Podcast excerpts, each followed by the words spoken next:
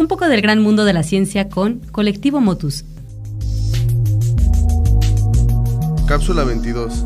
La regla de los 5 segundos.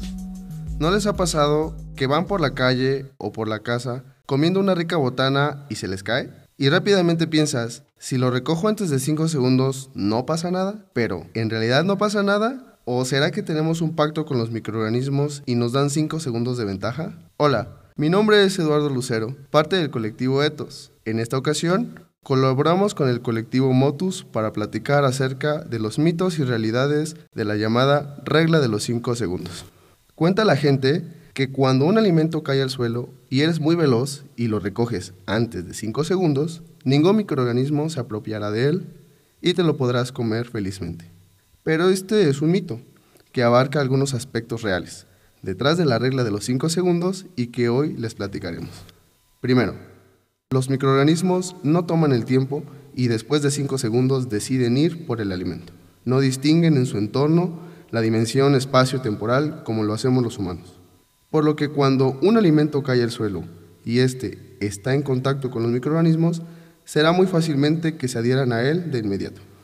Es cierto que la velocidad con la que puedan llegar a adherirse va a depender de muchas circunstancias, como el tipo de alimento, es decir, los microorganismos llegan a adherirse más fácilmente a alimentos con alto contenido de agua, por ejemplo, un trozo de melón, sandía o mango.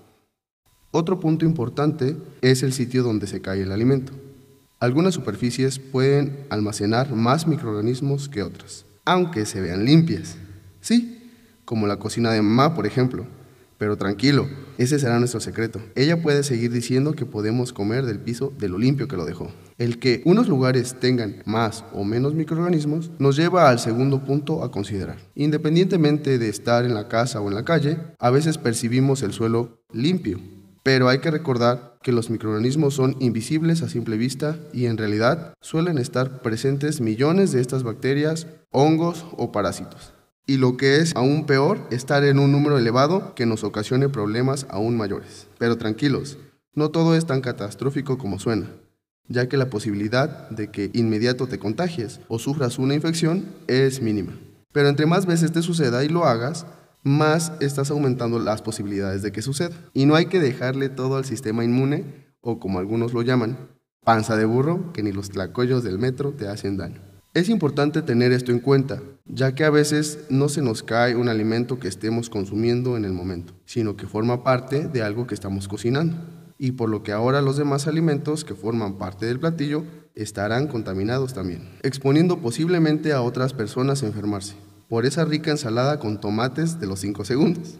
O peor aún, si esa ensalada se deja en la mesa toda la tarde, mientras terminamos el juego de mesa, crean que no, seremos los únicos divirtiéndonos en la casa, sino también los microorganismos se darán un gran festín, ya que tienen todo para reproducirse y aumentar en cantidad, lo cual habrá incrementado el riesgo de enfermar y se llegan a consumir esta rica y microbiana ensalada.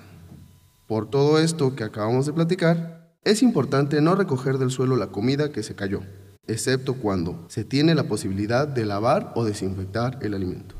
Ahora ya sabes que la regla de los 5 segundos no aplica nunca, ya que es mentira que el alimento sigue siendo seguro cuando lo levantas. Y si aún sigues sin creerlo, porque no puedes con el dolor de ver tu elote con chile del que no pica en el suelo, y decides que en tu vida sí aplica la regla de los 5 segundos, porque nunca te ha pasado nada, deja platicarte un ejemplo. En la película Contagio del 2011 se aborda una temática similar en donde una persona que viaja a Asia adquiere un virus mortal y entonces rápidamente comienza a contagiar a otras con las que tiene contacto directo e inclusive las que tienen contacto con las superficies que toca la persona portadora del virus. Entonces, imagina que tu elote con chile del que no pica cae en una superficie donde esta persona tosió o tocó. Seguro hubiera resultado contagiado. Claro es poco probable que ocurra, pero no debemos averiguar o esperar a que suceda para tener más precaución la próxima vez que nos pase.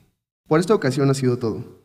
Esperemos que recuerden lo que hoy hemos platicado y cada vez crean menos en la regla de los 5 segundos.